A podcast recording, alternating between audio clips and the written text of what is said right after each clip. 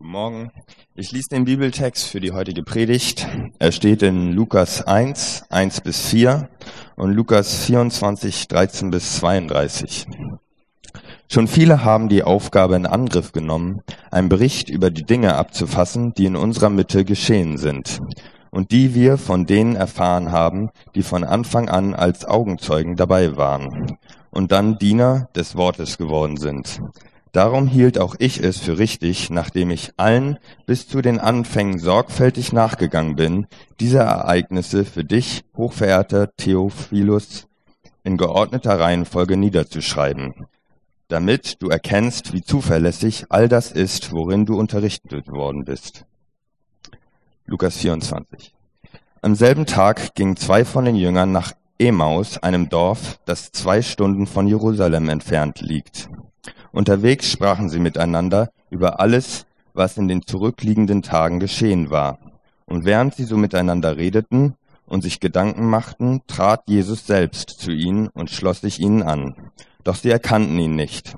Worüber redet ihr denn miteinander auf euren Weg? fragte er sie. Da blieben sie traurig stehen. Und einer von ihnen, er hieß Kleopas, meinte, bist du der Einzige, der sich zur Zeit in Jerusalem aufhält und nicht von dem weiß, was dort in diesen Tagen geschehen ist? Was ist denn geschehen? fragte Jesus. Sie erwiderten, es geht um Jesus von Nazareth, der sich durch sein Wirken und sein Wort vor Gott, vor dem ganzen Volk als mächtiger Prophet erwiesen hat. Ihn haben unsere führenden Priester und die anderen führenden Männer zum Tode verurteilt und gekreuzigt und kreuzigen lassen. Und wir hatten gehofft, er sei es, der Israel erlösen werde. Heute ist außerdem schon der dritte Tag, seitdem das alles geschehen ist. Doch nicht genug damit. Einige Frauen aus unserem Kreis haben uns auch noch in Aufregung versetzt. Sie waren heute früh am Grab und fanden seinen Leichnam nicht. Als sie rückkamen, erzählten sie, Engel seien ihnen erschienen und hätten ihnen gesagt, dass er lebt. Daraufhin gingen einige von uns zum Grab und fanden alles so, wie es die Frauen berichtet hatten. Aber ihn selbst sahen sie nicht. Da sagte Jesus zu ihnen, ihr unverständigen Leute, wie schwer fällt es euch, all das zu glauben, was die Propheten gesagt haben? Musste denn der Messias nicht das alles erleiden, um zu seiner Herrlichkeit zu gelangen? Dann ging er mit ihnen die ganze Schrift durch und erklärte ihnen alles, was sie sich auf ihn, was sich auf ihn bezog. Zuerst bei Mose und dann bei sämtlichen Propheten. So erreichten sie das Dorf, zu dem sie unterwegs waren. Jesus tat, als wollte er weitergehen. Aber bei beiden, aber die beiden Jünger hielten ihn zurück. Bleibt doch bei uns, baten sie. Es ist schon fast Abend, der Tag geht zu Ende. Da begleitete er sie hinein und blieb bei ihnen. Als er dann mit ihnen am Tisch saß, nahm er das Brot, dankte Gott dafür, brach es in Stücke und gab es ihnen. Da wurden ihnen die Augen geöffnet, und sie erkannten ihn. Doch im selben Augenblick verschwand er. Sie sahen ihn nicht mehr. War es nicht, war uns nicht zumute, als würde er ein Feuer in unser Herzen brennen lassen, während er unterwegs mit uns sprach und uns das Verständnis für die Schrift öffnete, sagten sie zueinander. Ja, bevor wir uns diese äh, beiden Texte mal etwas näher anschauen und uns fragen, wie das in diese Reihe Glaube mit Hindernissen passt, ähm, möchte ich gerne noch beten zu Beginn. Ja, guter Vater im Himmel, danke für diesen Morgen. Und danke, dass wir uns Gedanken über die Bibel machen können, über dein Wort. Und du weißt, ähm, was für Schwierigkeiten wir mit ihr manchmal haben oder was wir gut finden. Und wie oft wir auch an Grenzen kommen, wenn wir, wenn wir versuchen, sie zu verstehen. Aber ich bitte dich, ähm, benutze doch jetzt diese folgenden Minuten, um uns ähm, ja mehr und mehr klar zu machen, was die Bibel mit uns zu tun hat. Amen. Dominik hat es schon gesagt, wir machen weiter in unserer Reihe Glaube mit Hindernissen. Also wir beschäftigen uns mit Dingen, die wir als schwierig empfinden, vielleicht manchmal als störend, wenn es um Glauben geht. Und heute kommen wir zu einem Thema, das irgendwie erstmal in diese Reihe überhaupt nicht reinzupassen scheint. Und das ist die Bibel. Ähm, weil das Paradoxe ist ja, dass einerseits die Bibel von Beginn des christlichen Glaubens an eine der Grundlagen oder die Grundlage des christlichen Glaubens ist dass aber gleichzeitig heutzutage sehr viele Leute sehr große Schwierigkeiten mit der Bibel haben. Vielleicht auch einige von euch. Und gerade wenn sie über Gott nachdenken oder über Glauben, die Bibel eigentlich eher als störend empfinden oder als schwierig, als Hindernis. Und ähm, aus ganz unterschiedlichen Gründen. Und ich bin in der Vorbereitung äh, auf ein Interview im Spiegel gestoßen von 2010, ähm, das ich ganz interessant fand. Das war ein Interview mit Oliver Wurm. Oliver Wurm ist ein Mediengestalter, ein Designer aus Hamburg, der sonst so Fußballzeitschriften und Lifestyle-Magazine macht. Und er ist auf die Idee gekommen, äh, das Neue Testament als Magazin herauszubringen. Ja, er hat das, Neue Testament als Magazin gelayoutet, fette Überschriften, Bilder und so weiter. Und in diesem Spiegel-Interview beschreibt er, wie er auf diese Idee gekommen ist. Und er schreibt Folgendes. Er sagt, die Idee kam mir in einem Hotelzimmer in München. Ich hatte nichts zu lesen und bekam von einem Kollegen eine handelsübliche Bibel in die Hand gedrückt. Ich hatte seit dem Kommunionsunterricht nicht mehr intensiv darin gelesen und fand einige Stellen total zeitgemäß. Nach ein paar Seiten schlief ich trotzdem ein. Die Schrift war so klein, das Papier so dünn. Beim Frühstück habe ich noch mal reingeguckt und gedacht, da steht eigentlich gutes Zeug drin, aber man müsste es mal so gestalten, dass man es auch lesen kann. Und ich möchte das gerne mal als Ausgangspunkt äh, nehmen, weil ich glaube, dass das, was Oliver Wurm sagt, ganz gut die Erfahrung und die Einstellung von vielen Leuten in Hamburg trifft, wenn es um die Bibel geht. Zum einen die Erfahrung, ja, die Bibel ist ein Buch, das kennen wir aus dem Religionsunterricht. Manche je nach Prägung von der Kommunion oder der Konfirmation. Aber seitdem hat das keine so große Rolle mehr bei vielen Leuten gespielt. Und gleichzeitig glaube ich auch, dass viele Leute ähm, das so sehen, dass sie wie Oliver Wurm sagen würden, da steht eigentlich auch gutes Zeug drin, aber. Und das Aber von Herr Wurm ist natürlich ein kleines Aber und ein eigentlich sehr amüsantes Aber, ja. Da steht eigentlich gutes Zeug drin, aber so gelayoutet kann es ja kein Mensch lesen. Aber es gibt viele, viele andere Aber in unserer Gesellschaft, die schwerwiegender sind als Layout. Zum Beispiel, da steht eigentlich gutes Zeug drin, aber ich kann nicht glauben, dass Gott sich durch ein Buch offenbart, dass die Bibel Gottes Wort ist. Da steht einiges drin, was zeitgemäß ist, aber da sind auch andere Dinge drin, die, die sind wissenschaftlich unmöglich. Das kann so nicht geschehen sein. Da steht eigentlich gutes Zeug drin, aber da steht doch auch manches drin, das kulturell so rückständig ist, das geht gar nicht. Oder da steht eigentlich gutes Zeug drin, aber vieles davon ist doch einfach nur Legende. Ist doch historisch nie so passiert. Wurde später dazu gedichtet. Also viele Aber, viele Einwände, die insgesamt heutzutage die Frage aufwerfen, ist denn die Bibel überhaupt glaubwürdig?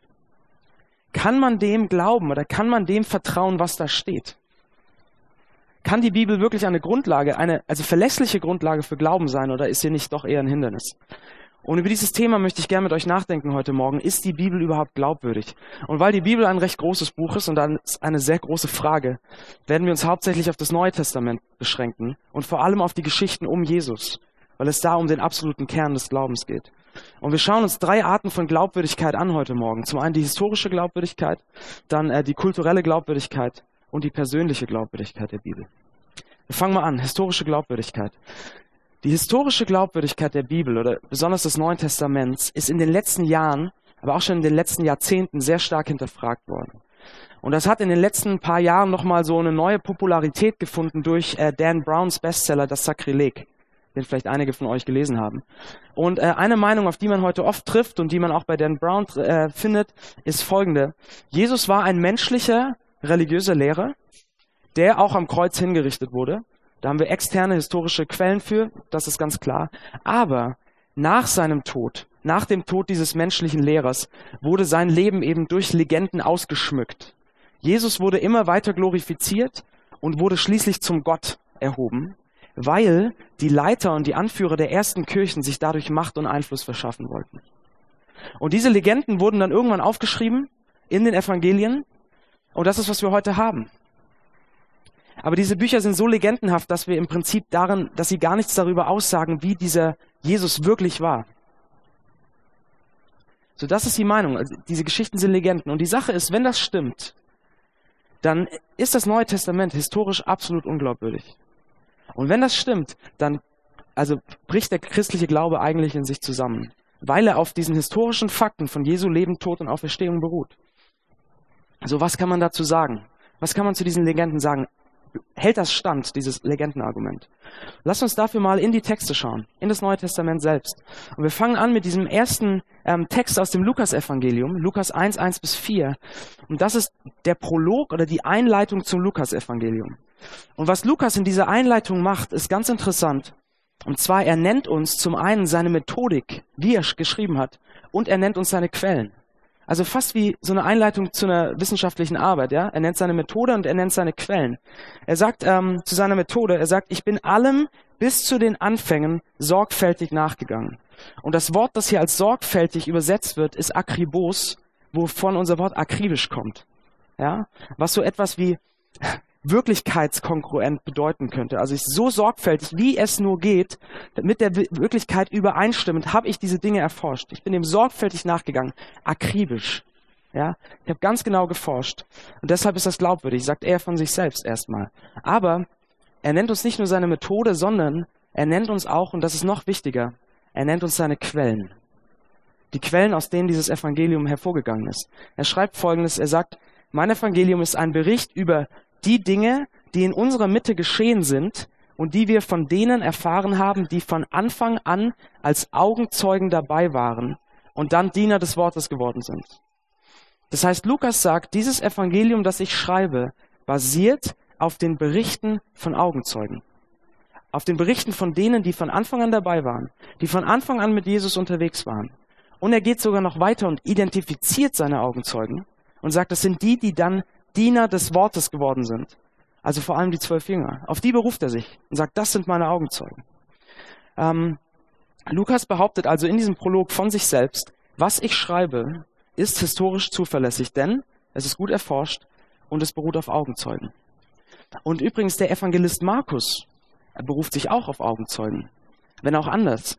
Ähm, Im Markus-Evangelium lesen wir diese Stelle, wo Jesus zum ja, nach Golgatha hochläuft und sein Kreuz trägt, ganz bekannt, und Jesus zusammenbricht oder wie auch immer, ähm, und die römischen Soldaten einen Mann aus der Menge holen, Simon von Kyrene, und ihn, ihm das Kreuz äh, auferlegen sozusagen, er muss das Kreuz tragen. Und Markus schreibt, dieser Simon ist der Vater von Alexander und Rufus. Und du liest dieses Evangelium und denkst, warum um alles in der Welt sagt er das? Und es gibt nur einen plausiblen Grund dafür, dass Alexander und Rufus seinen Lesern bekannt waren. Und er sagt, das war der Vater von den beiden, die ihr kennt. Die könnt ihr fragen, wie das war. Das sind Augenzeugen. Also auch Markus benutzt Augenzeugen. Und noch einer, Paulus, der einen großen Teil des Neuen Testaments, ganz viele Briefe geschrieben hat, auch er beruft sich auf Augenzeugen. Und zwar im ersten Korintherbrief, Kapitel 15, schreibt Paulus Folgendes. Er sagt, Jesus wurde begraben und drei Tage danach hat Gott ihn von den Toten auferweckt. Als der Auferstandene hat er sich zunächst Petrus gezeigt, dann dem ganzen Kreis der Zwölf. Später zeigte er sich mehr als 500 von seinen Nachfolgern auf einmal. Einige sind inzwischen gestorben, aber die meisten leben noch. Und danach zeigte er sich Jakobus. Das heißt, Paulus beruft sich auch auf über 500 Augenzeugen. So, Lukas, Markus und Paulus machen das mit diesen Augenzeugen. Warum ist das so wichtig? Das Spannende ist, alle drei, Lukas, Markus und Paulus, schreiben diese Sachen zu einer Zeit, als all diese Augenzeugen noch lebten. Oder die meisten von ihnen.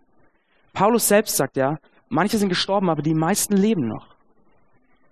Dass sie sagen, ihr könnt nachfragen. Ihr könnt nachfragen. Ähm, sie schreiben das alles zu einer Zeit, als die Augenzeugen noch lebten. Es gibt eine große Übereinstimmung in der Forschung, dass die Evangelien, äh, Matthäus, Markus, Lukas äh, und Johannes, in dem Zeitraum zwischen 60 und 90 nach Christus geschrieben wurden. Das ist ziemlich gesichert. Und dass Matthäus, Markus und Lukas eher in den 60ern oder 70er Jahren nach Christus geschrieben wurden. Also 30 bis 40 Jahre nach dem Tod und der Auferstehung von Jesus. Ja, als diese Augenzeugen noch lebten. Und der Korintherbrief ist sogar noch früher. Er ist circa 20 bis 25 Jahre nach dem Tod und der Auferstehung von Jesus. Das heißt, viele von diesen Leuten lebten eigentlich noch. Ähm, und warum? Äh, das ist sehr, sehr wichtig aus einem folgenden Grund um eine Legende entstehen zu lassen, braucht es Zeit. Wenn man eine Legende schreibt und diese Legende als Wahrheit in Umlauf bringen möchte, braucht es einen zeitlichen Abstand. Man braucht einen zeitlichen Abstand von ein paar Generationen, damit all diese Augenzeugen ausgestorben sind und nicht sofort diese Legende widerlegen können und sagen können, das ist Quatsch, ich war dabei, das stimmt nicht, das ist eine Lüge. Ja, Legenden brauchen einen zeitlichen Abstand, um zu entstehen. Und die Schriften im Neuen Testament, sowohl die Evangelien als auch die Briefe, sind zu früh geschrieben, um Legenden zu sein. Der zeitliche Abstand ist nicht groß genug. Sie wären mit diesen Legenden, mit all den Augenzeugen, die es gab, sie wären damit nicht durchgekommen. So, lass mich einen Vergleich dazu verwenden, damit es so ein bisschen klarer wird, wie das ist. Der Korintherbrief, wie gesagt, circa 20 bis 25 Jahre später. Lasst, lasst mich euch mal erzählen, wie ich meine Frau kennengelernt habe. Das ist 15 Jahre her. Also ein bisschen kürzer. Es war damals so, ich war der bestaussehendste, sportlichste, charmanteste und intelligenteste Junge. Im Prinzip nicht nur an meiner Schule, sondern in der ganzen Stadt. Ja, ich war Kapitän der Stuttgarter Fußballauswahl, ich war lokaler Boxmeister und ich war jüngster Landtagsabgeordneter von Baden-Württemberg aller Zeiten. Und dazu, falls ich es noch nicht erwähnt habe, ich war unfassbar gut aussehend. Und äh, dieser Ruf, den ich hatte, verbreitete sich und meine Frau, meine jetzige Frau Linda, hörte schließlich auch von mir und bestürmte ihre Eltern, dass sie doch bitte umziehen, dass sie in meine Nähe kommt und mit mir in eine Klasse kommt in der Schule. So kam es schließlich. Und an einem schönen Herbstmorgen, als Linda allein im Wald spazieren war, kam ich ihr entgegen mit meinem wehenden Mantel durch den Morgennebel gelaufen. Und sie konnte, sie konnte gar nicht anders als meine Freundin, als meine Freundin zu werden. So war das. So, falls jetzt irgendjemand von euch aus irgendeinem mir überhaupt nicht ersichtlichen Grund Zweifel an dieser Geschichte hätte, was würdet ihr machen? Ihr könntet versuchen, zu meinen Eltern zu gehen oder zu meinen Schwestern. Ihr könntet versuchen, Klassenkameraden aus Stuttgart auffindig zu machen. Ihr könntet mit einigen von meinen alten Stuttgarter Freunden sprechen. Ihr könntet mit engen Freunden von mir hier in Hamburg sprechen, die sowas wissen würden. Oder ihr könntet einfach zu meiner Frau gehen. Ihr hättet locker 100 Leute, die euch sagen würden, dass kein einziger Satz dieser Geschichte auch nur annähernd der Wahrheit entsprochen hat. Dass ich tatsächlich, ja, ähm, ist ja schön, dass ihr es glaubt, so ein bisschen. ähm, sondern dass ich tatsächlich ein äh, sehr schüchterner 15-Jähriger war, der sich erstmal einen Korb geholt hat bei Linda. Ähm, seht ihr, der zeitliche Abstand. Legenden brauchen Zeit. Meine Enkel könnten diese Geschichte mal erzählen und damit vielleicht durchkommen. Aber ich nie im Leben. Auch in 30 Jahren nicht. Weil es zu viele Augenzeugen gibt, die das widerlegen können. Und seht ihr, genau das Gleiche haben wir im Neuen Testament. Legenden brauchen Zeit. Die, das Neue Testament ist zu früh geschrieben. Die Autoren wären damit niemals durchgekommen. Und seht ihr, meine Geschichte ist ja eine, so eine harmlose Angeberei von einem kleinen Jungen. Das ist eine Geschichte, wo behauptet wird, dass der Sohn Gottes, Gott selbst, von den Toten auferstanden ist. Da gab es mehr Leute, die daran interessiert gewesen wären, das zu widerlegen. Die wären damit nie durchgekommen. Und wenn es Legenden wären, die die Leiter der ersten Kirche erfunden hätten, um Macht und Einfluss zu gewinnen, warum um alles in der Welt kommen diese Leiter der ersten Gemeinden so unfassbar schlecht weg in den Evangelien. Vor allem Petrus. Ja? Wenn man Macht und Einfluss gewinnen will, dann lässt man sich nicht als Zweifler darstellen. Dann lässt man sich nicht als jemand darstellen, der Jesus dreimal verrät und dann weinen geht. So gewinnt man nicht Macht und Einfluss an der Nachfolgerschaft. Wir haben ja also ein gutes Argument mit den Augenzeugen und dem geringen zeitlichen Abstand, dass es keine Legenden sind. Und vielleicht sagt der eine oder die andere jetzt von euch, okay, ja, das klingt plausibel, es sind also keine Legenden, aber das Neue Testament ist trotzdem nicht historisch glaubwürdig, zumindest nicht ganz, weil es ist nur ein Teil der Wahrheit. Was ist denn mit den ganzen anderen Evangelien, die es gibt? Was ist denn mit den anderen Berichten über Jesus, die es auch noch gibt? Ja, die dann entweder verloren gegangen sind oder die die Kirche ganz bewusst verborgen hat, weil da eben Sachen drinstehen, wie zum Beispiel die Beziehung von Jesus und Maria Magdalena, die so nicht ins Bild passen. Was denn damit? Und das ist ein Argument, das auch vor allem durch Dan Browns Buch sehr populär geworden ist. Ähm, und lass mich da ganz, ganz kurz noch was zu sagen, weil viel gibt's da gar nicht zu, zu sagen. Es stimmt, es gibt andere Evangelien. Es gibt das Thomas-Evangelium, es gibt das Judas-Evangelium, es gibt das äh, geheime Markus-Evangelium, es gibt das Proto-Jakobus-Evangelium und noch ein, zwei andere. Aber kein einziges von diesen ähm, bringt auch irgendwie nur Zweifel an der historischen Glaubwürdigkeit des Neuen Testaments auf, weil alle diese Evangelien sind deutlich, deutlich, deutlich später geschrieben. Das früheste von ihnen Ende des zweiten Jahrhunderts und die anderen Ende zweites Jahrhundert, drittes, drittes Jahrhundert, viertes Jahrhundert. Also 100 bis 200 Jahre später, nachdem die anderen Evangelien schon in Umlauf waren und schon von den Kirchen als authentisch anerkannt wurden. 100 bis 200 Jahre später, als die Augenzeugen seit mehreren Generationen ausgestorben waren. Das wäre genug Zeit gewesen, um Legenden zu schreiben. Das heißt, wenn irgendwas historisch unglaubwürdig ist, dann diese anderen Evangelien. Also wir haben ein Argument gese gesehen mit den Augenzeugen und dem geringen zeitlichen Abstand, was dafür spricht, dass es historisch glaubwürdig ist. Lass uns mal einen Schritt weitergehen. Ähm, was ist mit kultureller Glaubwürdigkeit? Und ich erkläre gleich, was ich damit meine. Ich glaube, dass ein kultureller Einwand gegen die Bibel für viele Leute heute viel schwerwiegender ist oder viel persönlicher ist als diese historischen Argumente. Weil ähm, kulturelle Einwände berühren uns emotional viel mehr als so historische Argumenten. Das klingt immer so nach Fakten oder staubig, wie auch immer. Und der kulturelle Einwand, was meine ich damit, ist folgendes. Ist, ich lese die Bibel und ich finde darin manches, was ich aus meiner kulturellen Sicht so rückständig finde. Also wie da über die Rolle der Geschlechter oder über die Frauen gesprochen wird. Oder dass das Neue Testament über Sklaverei spricht. Was um alles in der Welt. Ja, das ist doch so rückständig. Und es wird gesagt, ich glaube nicht, ich kann nicht glauben, dass die Bibel Gottes Wort ist, wenn das und das da drin steht. Oder ich will und ich werde nicht an einen Gott glauben, der das sagt. Das ist ein sehr starker Einwand, der uns heute ähm, sehr, der heute sehr präsent ist. Ähm, so was machen wir damit? Es ist, wenn wir über diesen kulturellen Einwand nachdenken, ist es sehr wichtig, dass wir uns erstmal bewusst machen, dass wir alle, egal ob ihr lange Christen seid, egal ob ihr euch ganz neu mit der Bibel beschäftigt, wir alle lesen die Bibel nicht objektiv. Niemand von uns. Niemand von uns liest die Bibel neutral, sondern wir lesen sie alle subjektiv. Wir lesen sie alle durch eine gewisse Brille, die wir aufhaben. Und das ist die Brille von Westeuropäern im 21. Jahrhundert. Wir haben diese kulturelle Brille auf. Und durch diese Brille aus unserer Situation schauen wir auf die Texte und denken, ach du meine Güte, wie rückständig. Wie kann man sowas denn sagen?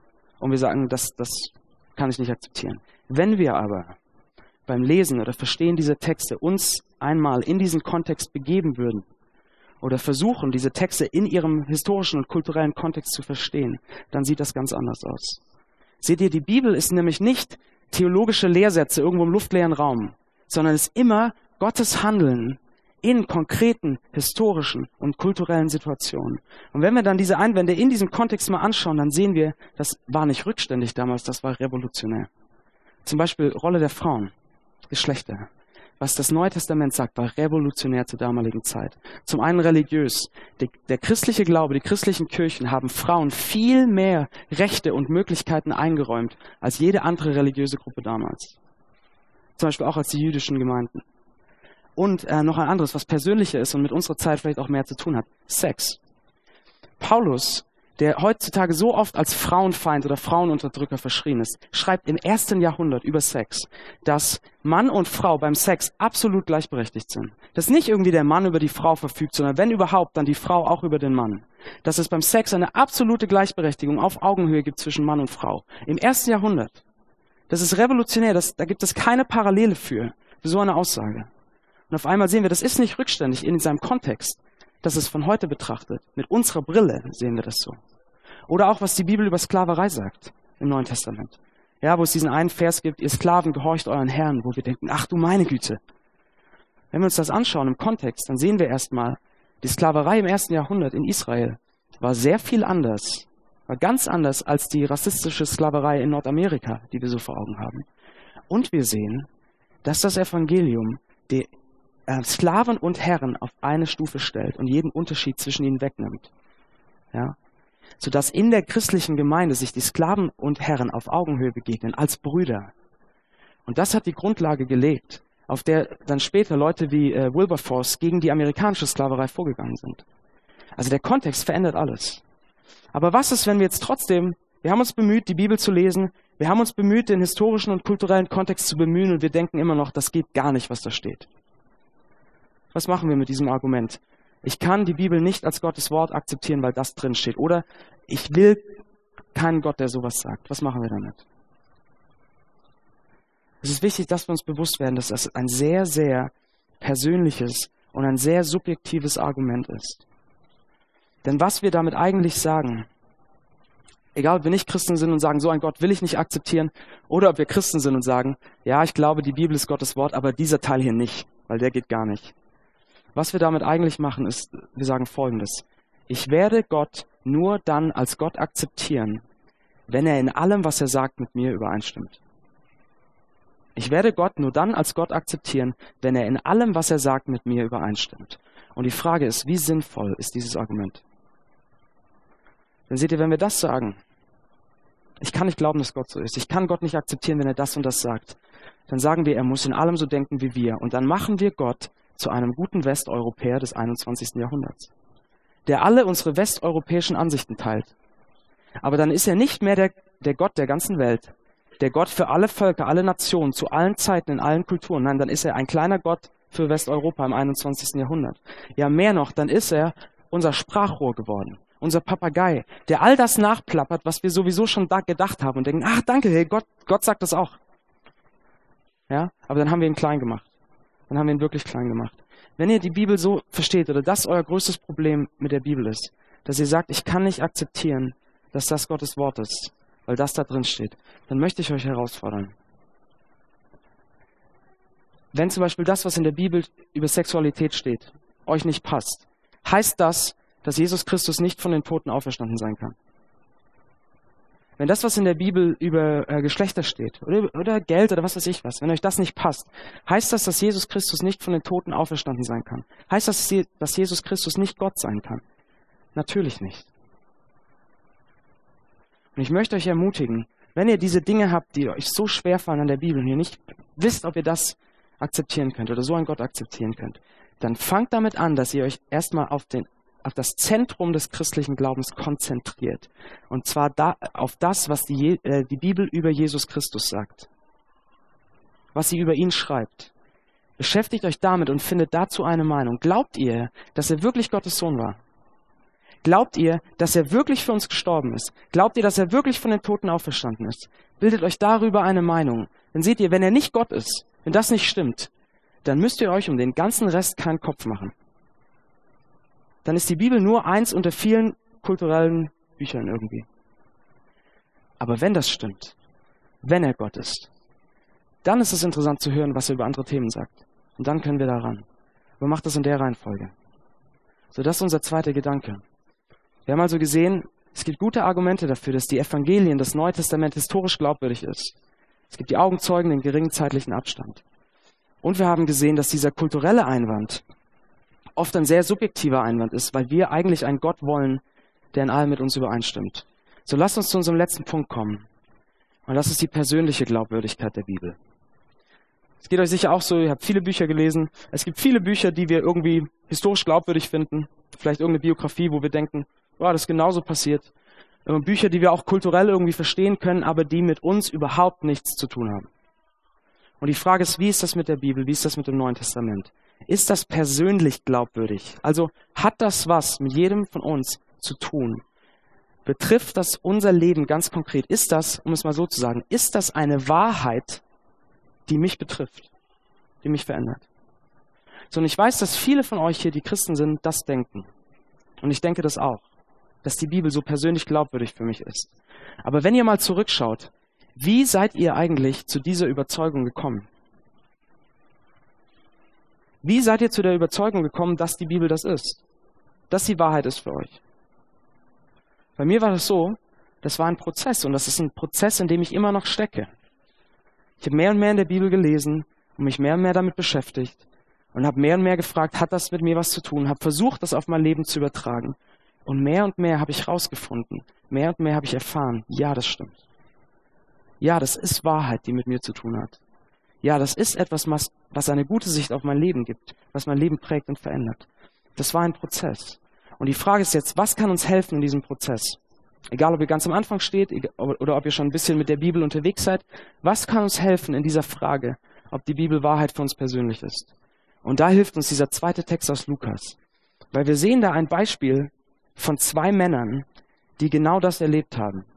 Dass die Bibel auf einmal sehr persönlich für sie geworden ist. Diese beiden Männer waren äh, drei Tage nach der Kreuzigung von Jesus unterwegs von Jerusalem nach Emmaus. Äh, und sie waren total frustriert, niedergeschlagen und verzweifelt, weil Jesus, in den sie all ihre Hoffnung gesetzt hatten, gekreuzigt worden war. Und all diese Berichte über die Auferstehung konnten sie nicht glauben. Ja, das war damals genauso schwer zu glauben wie heute.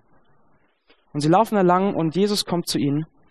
Und was Jesus macht auf diesem Weg mit ihnen, er erklärt ihnen die Bibel. Er gibt ihnen ein Verständnis für die Bibel. Oder damals eben für das Alte Testament. Und auf einmal sind die beiden tief emotional getroffen. Auf einmal hat es total was mit ihnen zu tun. Und sie sagen später, war uns nicht zumute, als würde ein Feuer in unserem Herzen brennen, während er unterwegs mit uns sprach und uns das Verständnis für die Schrift öffnete. War es nicht, als würde ein Feuer in unserem Herzen brennen. Auf einmal war die Bibel, die Schrift überhaupt nicht fern, sie war nicht abstrakt, sondern sie war ganz persönlich, sie hat, hat sie emotional getroffen, sie hatte unmittelbar was mit ihnen zu tun. Warum? Was war geschehen? Weil sie in den Schriften den Gott gesehen hatten, der sie liebt, den Gott, der ihnen nahe kommt, um sie zu retten. Und die Frage ist jetzt, wie können wir das auch erleben? Dass die Bibel für so etwas, für so etwas für uns, für uns wird. Wie können wir das erleben, dass wir in der Bibel auch den Gott finden, der uns nahe kommt und uns liebt? Indem wir, wie diese beiden Männer damals, uns von Jesus beibringen lassen, wie man Bibel liest. Ja, Jesus geht mit ihnen da lang und er erklärt ihnen, wie sie Bibel lesen sollen. Und es heißt in Vers 27, dann ging er mit ihnen die ganze Schrift durch und erklärte ihnen alles, was sich auf ihn bezog Zuerst bei Mose und dann bei den sämtlichen Propheten.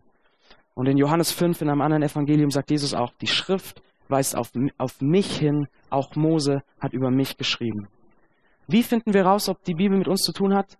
Ob da der Gott zu uns spricht, der uns liebt? Indem wir anfangen, so Bibel zu lesen, indem wir schauen und lernen zu verstehen, dass die ganze Bibel uns auf Jesus weist und auf das, was er für uns getan hat.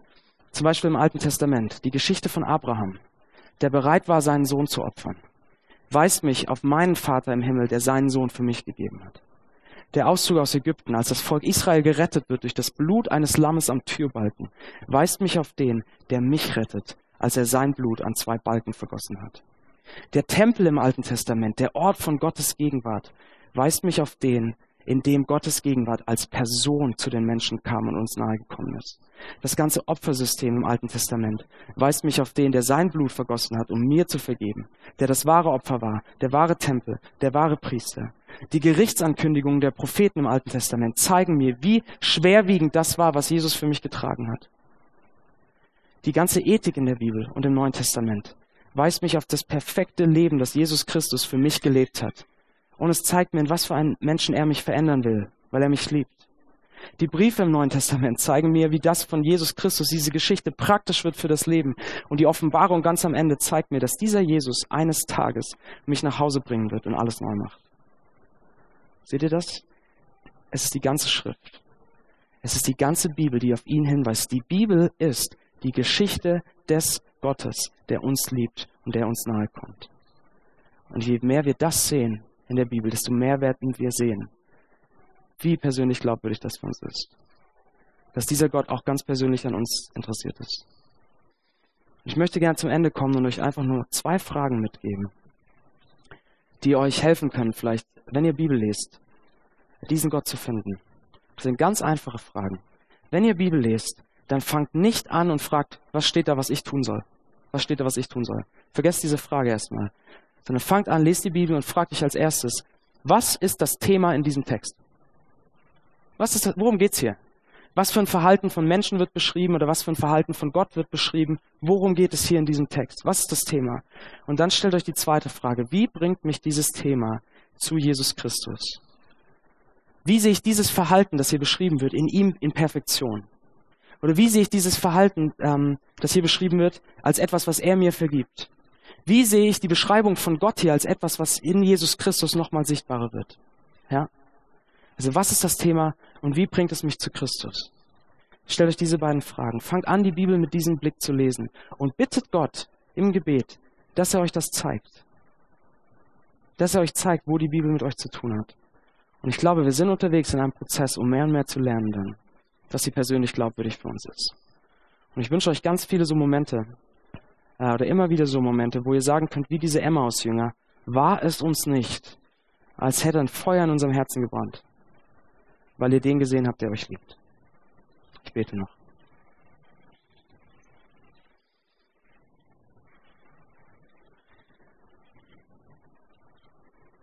Jesus, vielen Dank für dein Wort. Vielen Dank für dieses Buch, die Bibel, die uns zeigt, wie du bist. Die uns zeigt, was du für uns getan hast. Die uns zeigt, wie sehr du uns liebst. Und du weißt, wie viel Schwierigkeiten wir oft haben, das zu verstehen oder dich darin zu finden. Ich bitte dich, dass du uns hilfst, dass wenn wir Bibel lesen alleine oder in Gruppen oder mit Freunden oder hier in der Gemeinde uns Gedanken darüber machen, dass du uns hilfst zu verstehen, diese Texte zu verstehen, dass du uns hilfst, darin dich zu sehen. Dich, der du uns nahe gekommen bist und der du uns liebst. Amen.